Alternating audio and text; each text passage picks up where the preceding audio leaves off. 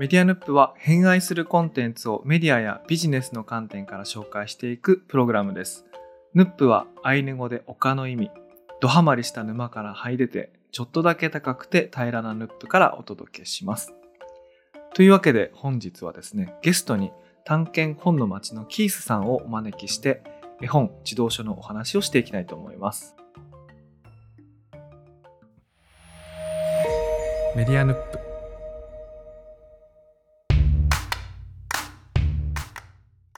こんばんは、佐々木隆です。こんばんは、キースです。ようこそおいでくださいました、キースさん。はい。えっと、キースさんはですね、あの、いつもメディアヌップの Discord サーバーの中で、はい。なんかコメントくださるんですけれども、もともとは、確かあの、どんぐり FM のトラックバック企画の中で、なんか参加されてるのを私が聞いて、はいすごい面白い番組があると思って、それでこう、なんかリプライしたりしたのがきっかけだったと思うんですけどもあ、、そうですね。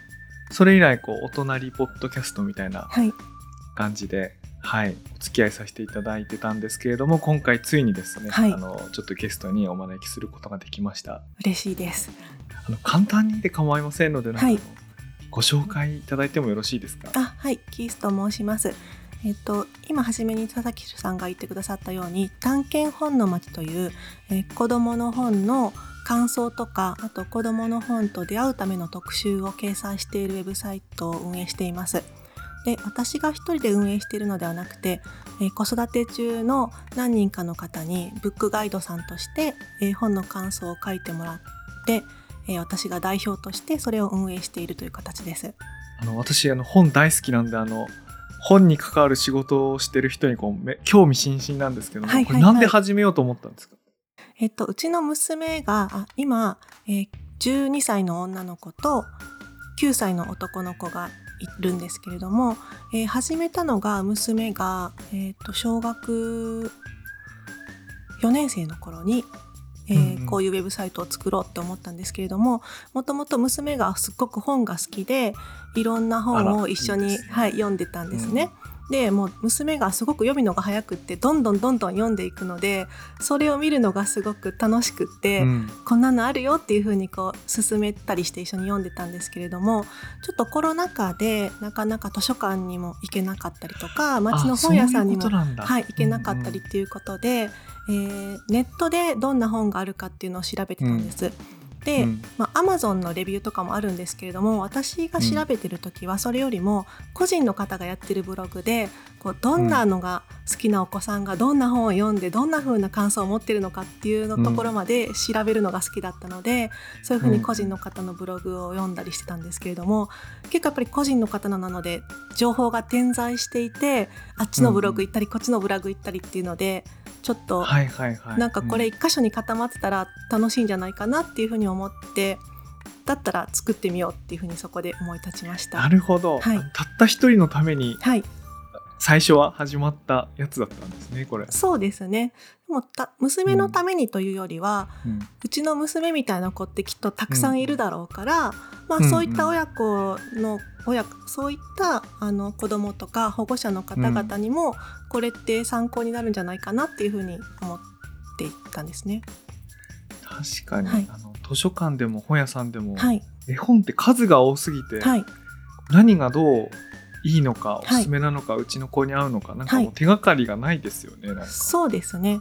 あとは私が今運営している探検本の街の特徴の一つが、えー子どもの本っていう大きいくくりで、えー紹介しているので絵本だけじゃなくて学習漫画とかあと、うんうんうん。えー小学校高学年から中学生向けの参考書も紹介しているんですね。あなるほど、なので絵本の紹介って言ったら、まあ、他にもあの絵本ナビさんとかあるんですけれども学習漫画ってあんまりないなっていうふうに思って、うん。それも一つの特徴かなと思ってます。今私の子今8歳はい。今年9歳になるんですけども、あのだんだんとこう学習漫画をたくさん読む年頃にあの突入するのでで学習漫画って各出版社がね出してますでしょ。いろんな大きいところはね大体どれがいいのかなってこう悩むのをあの検討するのを今から僕自分の楽しみにしてまして、はい、すごくどこの。会社の歴史観が、うん。あ 歴史観っていうか そのちゃんと作ってあるかみたいなのを調べるの楽しみにしてたんですけど、はい、じゃあそんなのもサイトを訪れたらわかるっていうか、はい。なんかそんな感じなんですね。そうなんです。はい。えちなみにもう一個聞いてみたかったのは、はい。キースさんって、はい。もしかしてダニエル・キースのキースですか？いや違うんです。あ違うんだ。あ違うんだ。あ僕もうほほぼ間違いないと思って今。でも惜しいです。あのキース・ジャレットのキースです。あなるほど、はい。音楽のジャズっていうか。うん。はいはい。そうですね。そっちなんですね、はいはい。そんなに深い意味がなくて、うん。なんかこうじゃあ初めノートで発信していったんですけれども、うん。何か名前何がいいかなって考えてた時にたまたまキース・ジャレットの CD が目に入ったんですね。うん。で、その時にあキースっていいなその男性とか女性とかっていうのがあんまり分かんない、まあ、男性の名前ですけどなんとなく日本語でキースだったらこううん。ふんわりしてていいかなっていうのとあとそのうんうん。キース・ジャレットの思い出の一つで、えー臨月の,、あの上の子をし妊娠してるに臨月の時に、渋谷の文化村でキース・ジャレットのライブがあったんですけれども、その時にもう出産したらしばらくはお母さん頑張らないといけないとか頑張るから、うん最後のチャンスだと思って目いっぱい着飾って渋谷の文化村のライブに行った思い出があったので、なんとなくその、うん、お母さんとしての決意を固めた日っていうのをいつまでも思っておこうなっていうのもねちょっとあってキースっていうふうにつけました。じゃあその最比較的最近っていうかその、第一子がお生まれになられる時にこう、自分でこう名乗り直したっていうかあのそういはいはう記念すべきはい、お名前みたいなやつなんですね。そうですね。でも名乗ったのはそのうん。ノートを始めたコロナ禍の時なので、うん2019年？2020年とかですかね。いやはいいいですね。なんか。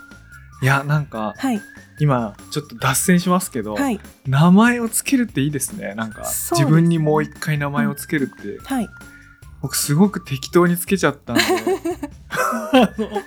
佐々木2って意味なんですよ。はい、はい、はい、L がその二つ。2つで2でですごい何の意味もないようになんか音の響きっていうか文字面が不吉で。キルですよね。そうなんですよ。だからすごくね後悔し、後悔はしてないですけど、はい、うん、いやでも今のキース・ジャレットのはい、キース・ジャレットもそうだけれども自分がそういうタイミングで選び取ったものから、そういうこうなんかそういう兆しをうん。自分の名前にするっていうのはすごいいいですね。そうですね。最近はキースさんっていう風に呼ばれることがすごく増えてきたので、なんか自分でもその人格を使い分けてるっていう感じではないんですけれども、うん。なんかもう一人の自分ができたような感じですごくうん。面白いなって思ってますね。なるほど。いや僕はてっきりあのアルジャーノンに花束はいはい。王のきダニエル・キースかと思ってました。その本で本つながりで。はいはいはい。違いましたね。じゃあ今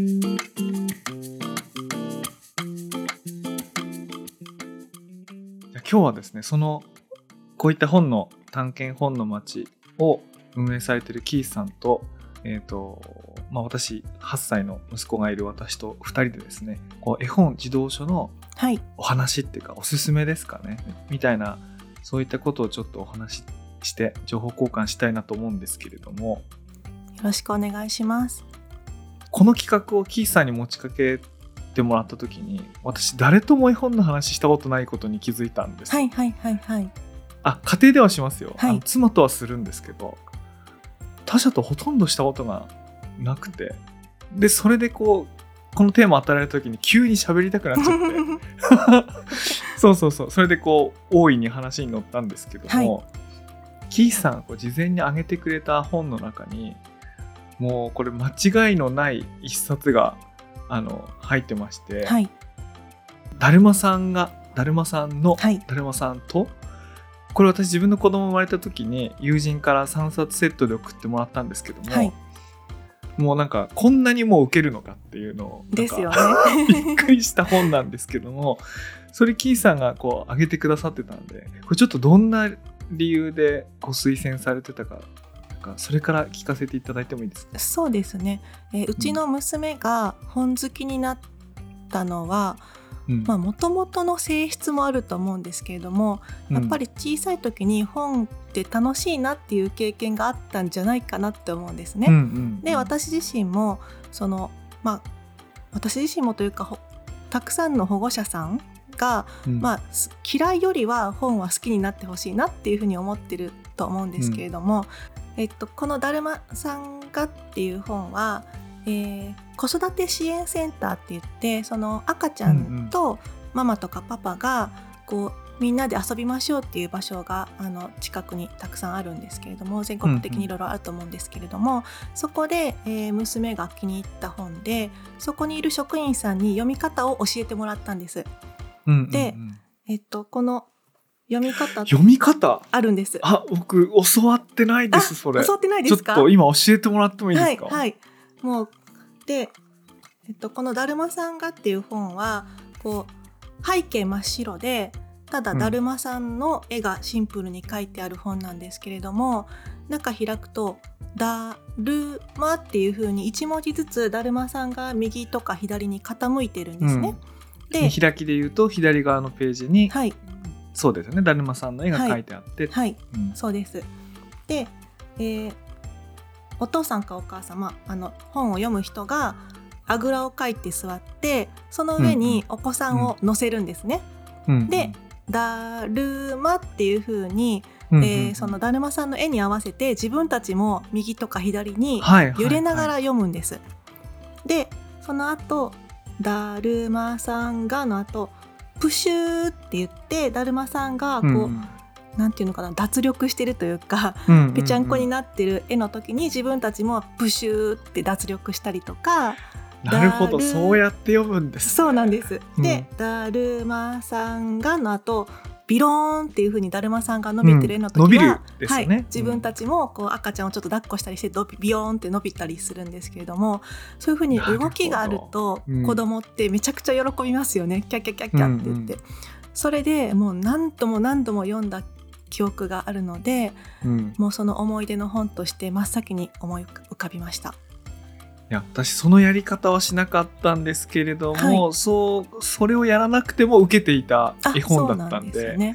そう何度も何度もやりましたね、はい。私の場合は、はい。その本を本を揺らしましたね。そのああなるほど。そのだるまさんが体を左右にこう動かしてるので自分が持ってるその本を左右にこう傾けながら「だるまさんが」とかってやってでプシューとかだったらなんか本パタンって閉じたりああ面あ白いね。のビロンだったら、はいこうなんか上の方にこう上げて、はいはいはいまあはい。とにかくその身体表現と、まあ、音のねプシューとかビローンとかっていうあの音と身体表現が絵になってるやつを、まあ、なんとか絵本を上下したり 左右に動かして表現してたんですけどもそうか膝の上に乗っけてやればよかったんだってこう今知って でも知らないなりになんとか勝手にそういう読み方をしちゃいたくなるような絵本なんですよね。そうなんですよね。うんまあ、今その膝の上に乗っけてっていうのも教えてもらってやってたことの一つなんですけれどもそれはあの読む方とかお子さんが自由にどんどん開発していくというか自分たちのやり方でやっていったらいいと思うんですけれどもうん浮かんできますよね？どんな風に読もうかなっていうのが。ね。はいうんいや私そのこれ私たちがほぼ近い世代だと思うんですけど、はい。私たちが子供の時にはなかったあのここなんだろう10年20年ぐらい以内ぐらいの大ヒット絵本だと思うんですけども、はい。なんか私その「だるまさんが」で子供が喜ぶ絵本のパターン特に何歳ぐらいだったかな2歳3歳4歳ぐらいまでだったと思うんですけどあのその時に喜ぶ本のパターンを学んで、はい。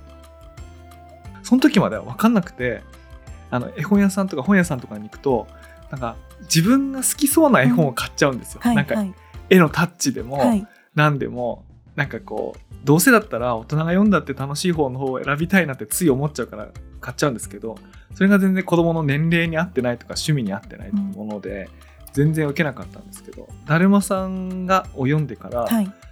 そのページ見開きごとにこう展開がある、うん。こううん落ち着いて裏切って落ち着いて裏切って。でまあその最後になんかこう安心させて終わるみたいななんかそういうあこういうパターンなんだ今はっていうのをってそのねそれで掴んだみたいなのがありますね。そういう意味でも僕思い出深いですねそれ、あそうですよね。うん。で今佐々木留さんがおっしゃったように最後に落ち着かせるっていうのでやっぱりこれも最後にだるまさんのニコっていうので終わるのがまたいいですよね。うん、うん。そういいんですよ、ね。最後やっぱりニコって言いながら子供をギューって抱きしめて親の方が幸せっていうのを感じますよね。そうね。あの膝の上に乗っけなかったけど そういう気分にはなりましたね。そうですね、うん。いやそうね。いやほんとそのパターンというかもう黄金律みたいなゴールデンルールみたいな感じなんだなっていうのをね、うん。こう勉強しましたね。はい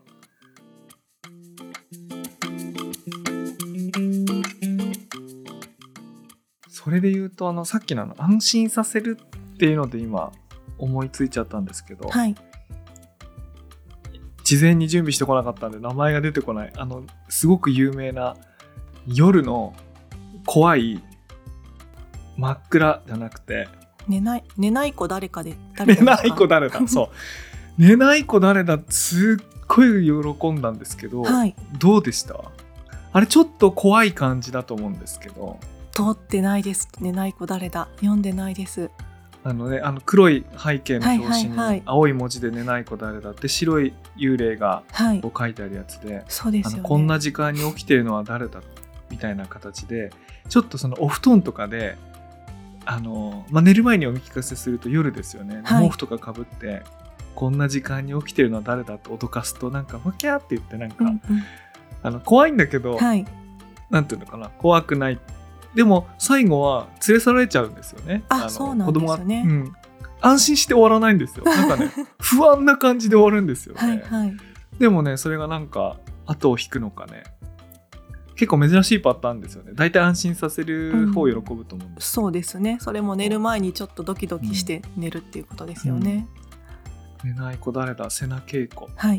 うん。福音館書店ですね、うん。ああ懐かしい。なうんかん子供読み聞かせしてるうちに子供を読むようになって、はい。子供はどこまでがタイトルでどこまでが作者の名前かよく分かってない。寝ない子誰だ瀬名恵子。みたいな そういうかわいい。そこまでワンフレーズだったからあ瀬名恵子っていう名前が僕の中にすごくこう刻まれましたけどうん。懐かしい。そうですね。子供あのお化けとか妖怪とかも好きな子多いですよね、あそうですね。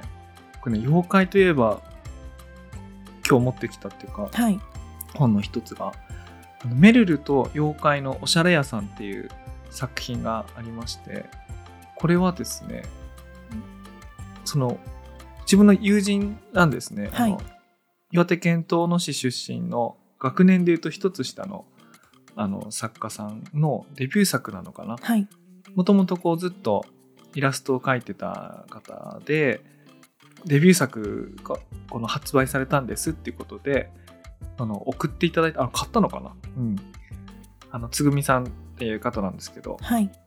でそれでこう送っていただいて読み聞かせたらこうなんか歴代トップ10に入るぐらい大受けしてもう何十回読んだかな、2 3 0回以上は聞かせてると思うんですけどもこれも妖怪カッパとかぬらりひょんとか、えー、とかまいたちとかなんかいっぱい出てきてでその妖怪たちがにこう着せ替えをするんですね。なんか例えばカッパにはあのプールで泳ぐための水着を着せるとかあの天狗にはそのビーチでくつろぐためのアロハシャツを着せてあげるとかっていう、そこにちょっと意外性があってで1ページごとにいろんな妖怪が来て困りごとを伝えてその困りごとを解決する洋服を着せてあげるっていうのが、まあ、繰り返されるんですけどなんかその繰り返しパターンの中になんか伝統的な妖怪となんか現代的なファッションとみたいなうんうん。なんかね着せ替え要素が混ざってね。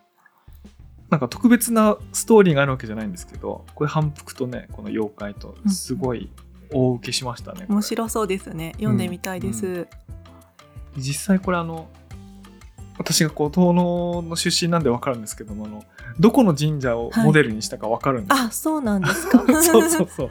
だそういう意味で、うん。あの絵本なんだけど、うん実際行けばあるっていうね、あの面白さもあるんですよ。あ大人が読んでも面白そうですね。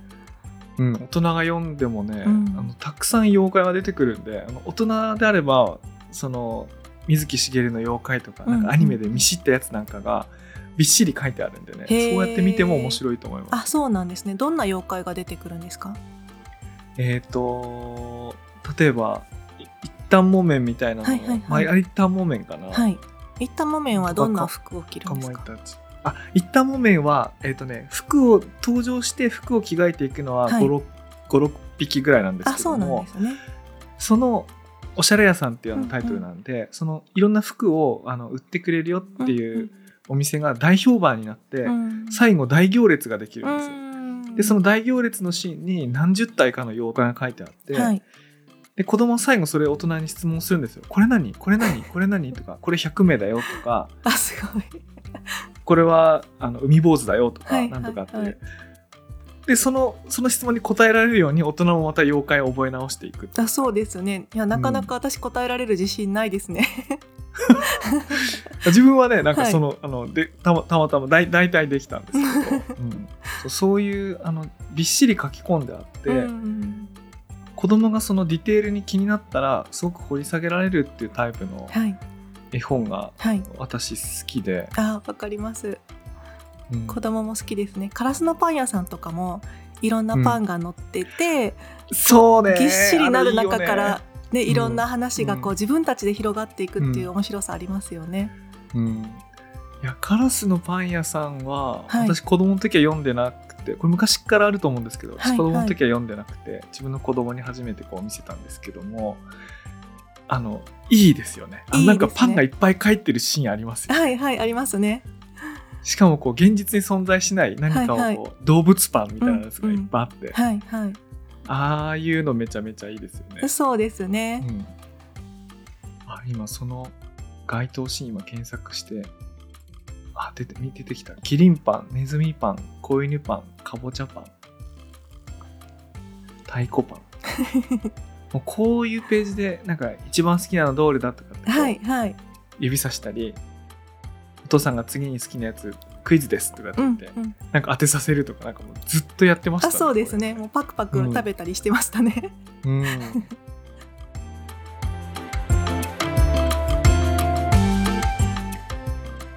他におすすめありますか？なんか今日お持ちいただいたはい。あのそのさっきのカラスのパン屋さんとかもそうなんですけども、うんそのお話の中に出てこないけれども絵の中にちょこちょこあるのを見て楽しむっていう楽しみ方もあると思うんですけれども、うんそういったので「バムとケロ」のシリーズがうちの子供たちはすっごく好きなんですね。で、うんうんうんこれももちろんお話の内容も面白いんですけれども、えーその話の中に出てこないけれども、えーなんですかね絵の中にいろんな要素がもうギュギュっていっぱい詰まってるんです。でうんうんうん例えば、えーっとまあ小さい犬のキャラクターでヤメピっていうキャラクターが出てくるんですけれども、うんうんえーそのヤメピは一切本あの名前すら出てこないんですね。だけど、全ての絵の中にヤメピがいるんですよ。あどこかにいるどこかにいるんです。はい。うんなので絵本読みながらもちょっと脱線して子供と「あうんヤメピここにいた」とか言ってヤメピ探したりもできるしあと今私が開いているページだと、えーそのバムとケロが、えードーナツを食べるっていうシーンがあるんですけれども、うん。その中でちっちゃくヤメピが頭にソフトクリームを乗せて歩いてる絵が描いてて、うん。次のシーンではそれでべちゃって転んじゃってソフトクリームがこう地面になっちゃってるっていうのが書いてるんですけれども、本文には一切そういうことが載ってないんですね。うんですが自分たちで読みながら「あやめぴが転んじゃってる」とかそういうふうに全然違うところも盛り上がれるっていうのがまた楽しさだなって思ってます。いやこれ今は絵見てますけど、はい。これ面白そうですね、そうですね。でも私はじめその子供たちがバムとケロを好きになるまでは、正直そのえっ、と、まあ、主人公のケロちゃんっていうカエルとバムっていうちょっとこうなんていうか個性的な顔の 犬のキャラが主人公なんですけども、バムがすごくまぶたが腫れぼったいような感じでまあ可愛いか可愛く可ないかって言われたら確かに可愛くない。あそうなんです。可愛くないんですよね、なんでなんか不思議なキャラだなって思ってそんなにこう自分では手に取らなかったんですけれどもちょっとそれもやっぱりインターネットでいろんな人のおすすめ調べてる時に大絶賛してる方がいて試しに一番おすすめされていたバムとケロのお買い物っていうのを買って読んでみたらもう子供にめちゃめちゃ受けてなんかそういう風に子供と読んでいるうちに私もバムとケロ大好きになってきちゃったんです。うんうん。へえこれ何歳ぐらいの時にこれは読まれましたか？買ったのが、えー、と上の子が小学2年生で下の子が幼稚園の年中ぐらいの時に初めて買ったんですけれどもそれからもうだからえなどれぐらいだろうな。56年？5年ぐらいは経ってますがうんいま、未だに読もうって言って持ってきますね。なんと。はい私今これ。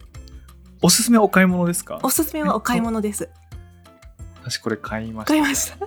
あの今、はい。今買いました。はい、あの全シリーズ持ってるんですけれどもやっぱり一番初めに買ったお買い物っていうのがうちの子たちは一番好きですね。これいや今注文しましたよ。はい。でさっきの「だるまさん」シリーズとも共通するんですけれどもあの子供に飽きさせない工夫っていうのがうんやっぱり大事だな、特に小さいお子さんはこうなんていうかな。読む聞くだけじゃなくてこう自分で探すとか、なんかこう動くとかっていう要素があるとさらにこう絵本好きになると思うんですけれどもそういったので「バムとケケロ」のシリーズはこううん。いろんな楽しみ方ができるっていうのが楽しい絵本ですね。なるほどね、はい。や確かにそういう楽しみ方してましたね。この話の本筋ではないところのはい絵のディテールにはい。なんか想像を膨らませて、うん、僕今これそのその読み方で今思い出したのは、はい。電車に乗ったよっていう絵本があってこれ男の子なのでその電車の絵本とかよくあの当時っていうかね小さい時に読んだんですけどもこれあのお話は単純で、はい。あの田舎にいるそのご家族のうちあのお母さんとお子さんが、えー、とローカル線を乗り継いで新幹線に乗ってで最後東京だと思うんですけども東京にいる親戚のいとこのお家に遊びに行くっていうやつではい。でその電車に乗ったり乗り換えたり乗り換えの駅でいろんなお店を見たりみたいなただそれだけのあれなんですよ。はい。だから街の風景が書いてあるだけなんですね。例えばラーメン屋さんに並んでる人がいるとかあの床屋さんでパーマ当ててる人がいるとかっていうのがただ見えるだけであの会話とか何にもないんですよ。はい。ただ単にひたすら移動するだけなんですけどもそれってあの子供にとってだんだん世界が広がっていく感覚と近く近くて最初家の近所の公園だけ遊んでた子供がはい。だんだん電車に各駅停車の電車に乗るようになるとかで新幹線乗っておじいちゃんおばあちゃん家に行くようになるみたいなの。でそうすると見たこともないうん。お店、ハンバーガー屋さんとかラーメン屋さんとかこう出てきてそういう感じでどんどん情報量が増えていってっていう絵本なんですけどもだんだんこうひねった見方をするようになっていて、うんうん。最初その3人家族のうちお父さんが車で駅まで送りに来てお母さんと子供だけがバイバイってくるねってやるんですけどそのお父さんってちょっとしか書いてないんですけどそのお父さんの背格好に似た人がどっか別の駅でいたりなんかする それは絶対作者の意図じゃなくて、はいただ単にこっちの深読みなんですけど、お父さんついてきてるぞみたいな。言いながらお父さんラーメン屋でラーメン食ってるぞみたいな,、なんかそんなこと言いながらあの読むんですけど、はい。子供はウケるんですよねなんか。あのそういうの面白かったですね。いいですね。うん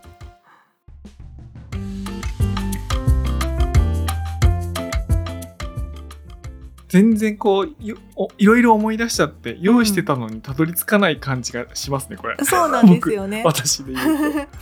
であの、うん佐々木留さんとその、はいすごく話が戻っちゃうんですけども佐々木留さんとお会いした時に、こうメディアヌップでどんなテーマにしますかっていうのをこう話していて、まあ、最終的に絵本自動書になったんですけれどもいくつかテーマ、こういろいろ2人で話してましたよね。でその時にやっぱりその探検本の街をしているので絵本自動書がいいですかねっていう話をしたんですけれども私自身はそんなに本とか絵本がすごく好きってわけじゃなくて、娘が好きなんでっていう話してたんです。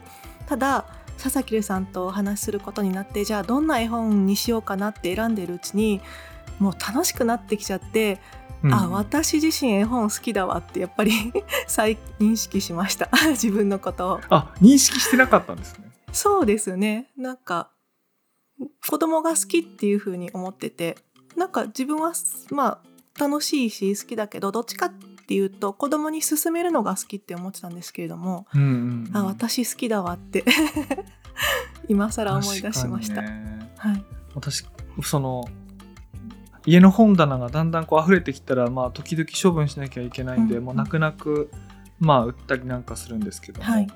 子供の絵本なんかももうそろそろ限界になってきて昨年一回処分したんですけどあそうなんですね。その全然読まなかったやつはこう売ったり捨てたりしたのもあるんですけど、そうじゃないやつはあの倉庫っていうか、はい。そ倉庫にしている実家に送り返すみたいなね。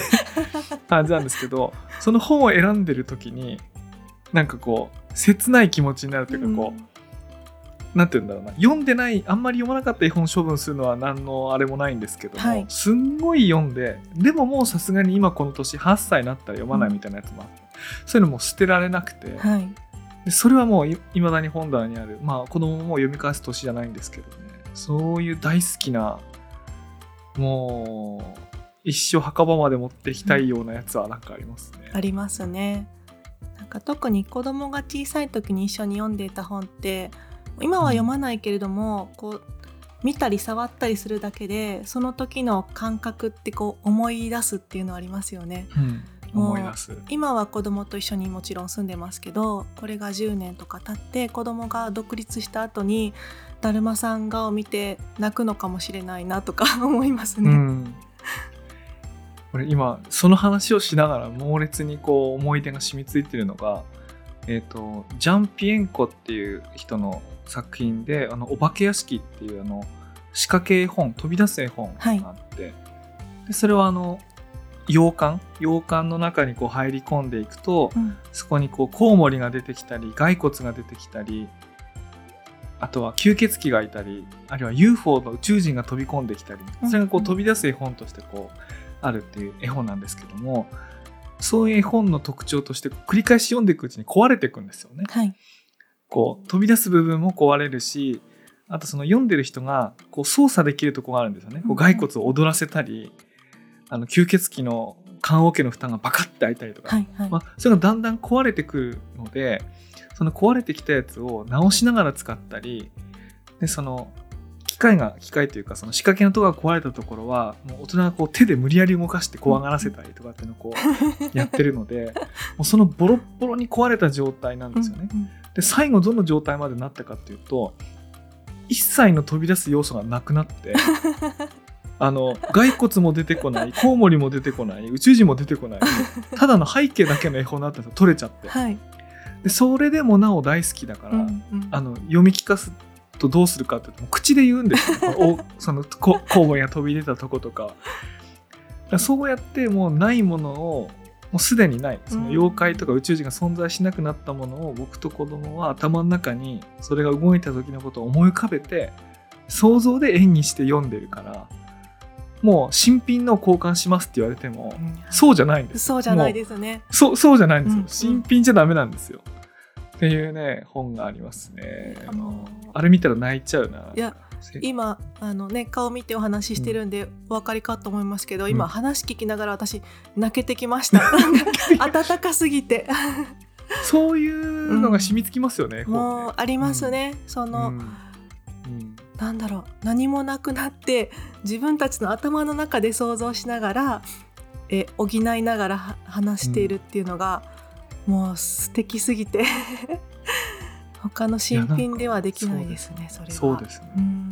まあ、そういう意味だとコロナに感謝してますね私はそのなんていうか子供の眠る時間に家にいたことがそのコロナより前にはなかったんで。あそうなんですね。うん、子供の眠る時間にこの3年間いられてるので、この3年間で読んだ読読むことができた本のおかげでなんか人生豊かになりましたね。そうですね。絵本はいいですね。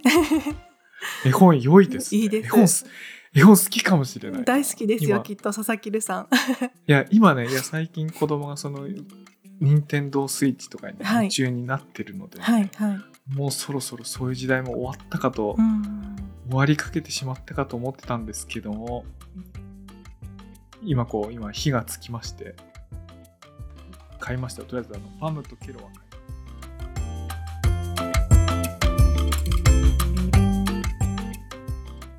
佐々木留さんのお子さんが今うん。8歳ということですけれども、うん。絵本のまあ次の段階というか、えー児童書っていうのはご興味ありますか、え児童書ってどういうやつですか？その代表的なタイトルで言うと。えっと私が児童書の代表って思ってるのはえっと解決ぞろりですね。はい。あああいうまあ形としてもああいうやつですね。ゾロリとか、はい。エルマーとリュウとか、はい。そうですそういうやつですよね、はい。うん。最近で言うとおしり探偵とかも、えうん。うん絵本もあるけ大版の絵本もあるけれども、えっと、B5 版の児童書版もあって、まあ、多分定義としては絵本よりは文字が多めうん。の感じかなっていう私も分かんないですけど、そうですね。あはい、息子ねそっちの方に今行き始めまして「あのあ時をかけるネズミの大冒険」っていうシリーズがあってへえこれそのネズミたちがこう、まあ、ネズミたちってあの何度も何度もたくさんあの子供を産んでこう次の世代につながっていくと思うんですけども、はい。そのネズミがこう時代を超えて冒険するアインシュタインの時代とかリンドバーグの時代とか、アームストロングの時代とかそれあの絵本なんだけどすっごい文字が多くてそれもねだって読んでるのでしかも自分でもう今黙読し始めたんであーいいですねそう黙読してる姿がね、はい可愛いんですよ、ね。あ可愛いですね。黙読は可愛いんだよな。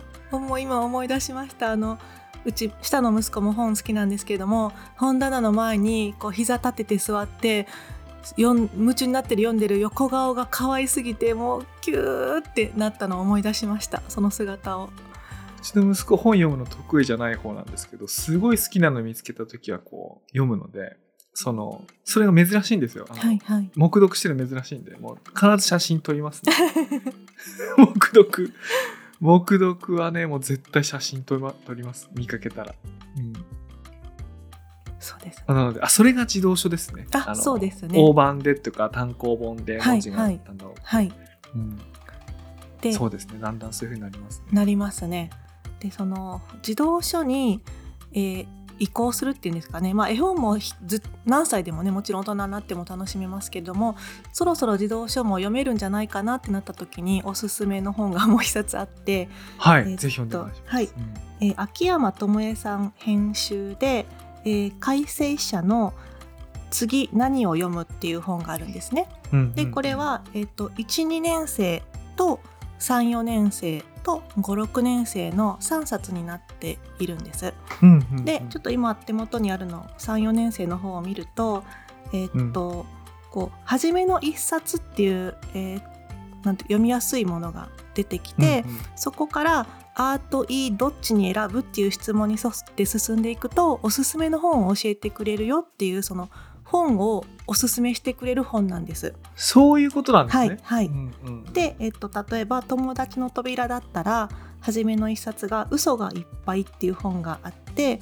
その次、次何を読むっていう項目で「あ始業式の話」「い運動会の話」っていう風に進んでいってで、まあ、あーかいいか選ぶと次またどっちの授業が好きっていうので、うんうん。えー体育の時間にドッジボールかい家庭科の時間にお料理っていう風にこうどんどん枝分かれして進んでいってそれぞれおすすめの本を教えてくれるんですね。ではい。うちの娘もこれ大好きでちょっと今画面に映すと付箋がたくさん貼ってるんですけれども本当だ。もう自分でこれを読んで次これ読みたいこれ読みたいって付箋貼らすとたくさん出てくるんです。でも。はい。これ今買いました。そうですか。はい。あの1、2年生編、はい。3、4年生編、はい。5、6年生編ってこう3冊あるってことだったので、はい。今度息子が3年生になるので、その春休みにはい。これ渡して、はい。なんか1、2年生のやつ渡したいなって一瞬思ったんですけど、うんうんうん。あの子供ってこう学年上がるの喜びますでしょ？喜びますね。なんかこう自分の。だから今2年生のとか渡すとなんかちょっとあれかなと思ってお兄ちゃんになるんだよみたいな感じでうんうんうんはい。34年生のやつをはい。ちょっと早くはい。渡してあげたいという気になったんではい。買いましたよ、あいいですね。そうなんですよね。こういうふうにこう学年が載ってるものってその学年変わった時のプレゼントにも喜ばれるし子供のちょっと自尊心をくすぐるようなところってありますよね。いいですね、はい。次何を読む？はい。いいですね、はい。この問いかけ。でやっぱりこれもその自分でチャートを指で辿っていったりっていうこう動きがあるので、なんかただこう本をパラパラ読んでいくよりもこう自分で見つけていってるっていう感覚がきっとあるんじゃないかなと思ってそこも大きなポイントかなと思ってます。うんで私がこの本がすごく信頼できるなって思ったポイントがあって、えーうん。12年生の一番初めに出てくる本って何だと思いますか？えちょっと待ってくださいね、はい。12年生編のの最初に出てくる最初に出てくる本です。初めの一冊。はい。私知ってそうです？その本。知ってます。えー、なんだろう。ひねったタイトルではない。ではないですね。えグリとグラとか惜しいですけど違います。惜しくはないかな。さっきまでの株。会話に出てきて、児童書の、えーもう殿堂入りというか大人気の児童書です。私は解決ぞろり。うピンポンです。あ解決ぞろり。あ。解決さっきも 私が話した。なるほど、はい。それがそうなんですね、はい。うん、私が知ってる中で解決ぞろりを読んだお子さんでハマらなかったっていうお子さんは今まで聞いたことがないぐらいもうどんなお子さんも解決ぞろり好きなんじゃないかなって思うぐらい大人気なんですけれども。私通ってなかったですね。あじゃあそうですか。これ改めてはいはいはいなんか僕のイメージだとあの晴れ時々豚とかはい。あのなんかそっちのイメージがこの手のやつだとあったんですけど、はい。解決ぞろりがもうマスターピースなんですねこの。そうです。言い切ります。これたくさんあるな、まあ、どれでもいいんですかね。どれでもいいですね。ただあの例えばラーメンとか、えー妖怪とかいろんなのがでオリンピックとかたくさん出てくるので、お子さんの好きな例えば食べるのが好きなお子さんだったらラーメンとかその戦いが好きなお子さんだったらドラゴン退治とかそういう好きな要素が入ってるのがまずはいいんじゃないかなと思います。なるほどね、はい、いやこれ確かにこんなに有名なのに通ってないからこれは一回やっておこう。まあ図書館にいくらでもあるとは思うんだけど。あそうですね。たくさんあります。うちもぞ解決ぞろり持ってますけどえっと古いのは図書館で借りられるんですけれども新刊ってなかなか回ってこないので新刊から買っていくようにしていましたね。なるほどね、はい。これは何年生？一やっぱ1年生とかがいいそうですね。自動書で文字も多少多い大きめですね。年長さんぐらいから、まあ、12年生ぐらいが多分対象というか読みやすいんじゃないかなと思いますね、私ファンタジーが好きなんでドラゴン退治にします。あいいですね。うちにあります。ドラゴン退治。ドラゴン退治買いました。買いましたか。はい。いや借りてこいって言ってもあのいやもちろんもちろん毎週なんかね借りてきてるんですけど、はい。あの借りてこいっていうよりかはプレゼントしよそうですね。で、その。う これなんか今回なんか言われたものを買う会みたいな、本当ですね。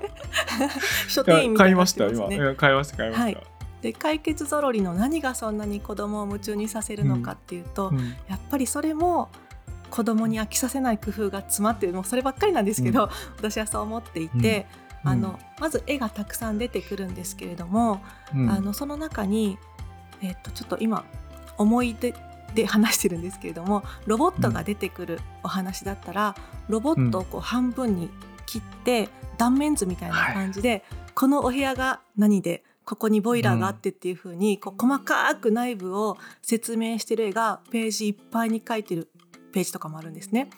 子供そういうの好きですよね。うん、好き好き好きですよねだからそういうふうに断面図があったりとかこう何かの作り方が載ってたりとかっていうふうにこう文字と絵だけじゃない子供をこうグッと引きつけるページが結構たくさん入っているので、そういったところもどね。きっと子供を夢中にさせるんじゃないかなと思ってます。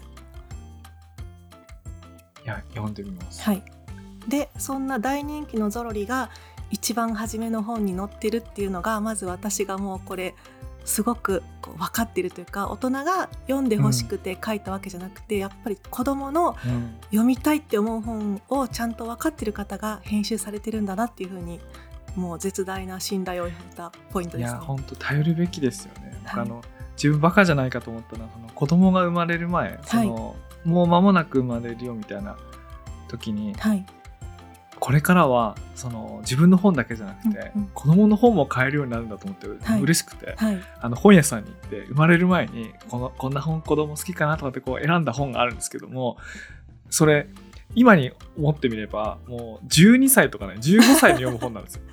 あの今8歳でその当時買ったものが今全然読む年齢に至らなくて、うん。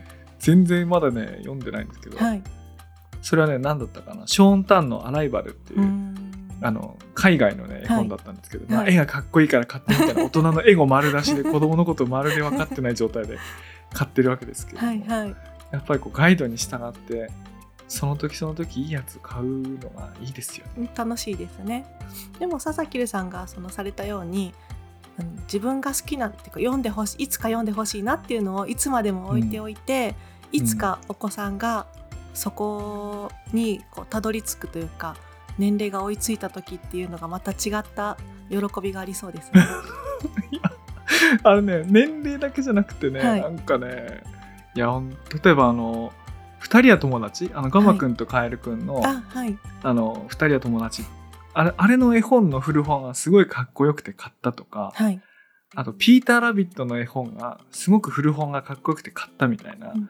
もうね子供のことまるで考えないで買ってんすよね。海外の海外の絵本の想定が美しくてうん。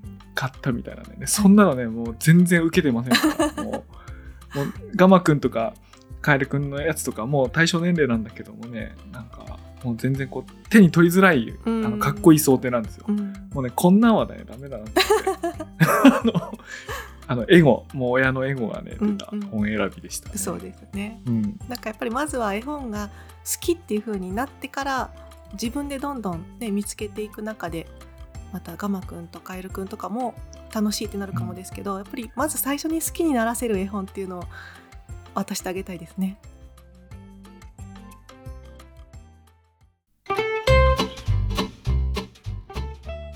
はい、というわけで今回は絵本と児童書の話をしてきたんですけれども、はい、どうでしたでしょうかキースさん今日すごく楽しかったです。あよかったですあの僕もねなんかあの思い出して、はい、ちょっとうっすらなんか懐かしさと切なさでこう涙にじむような そんなそんな収録になるとは思ってなかったそうですね。なんかなかなか子供の本の話ってお友達とお茶飲んだりとか飲みに行ってもならないですよね。飲み屋ではしない。しないですよね。しない、はい、うん、というわけで今回キーさんと2人でお送りしました。それではまた次回。おやすみなさい。おやすみなさい。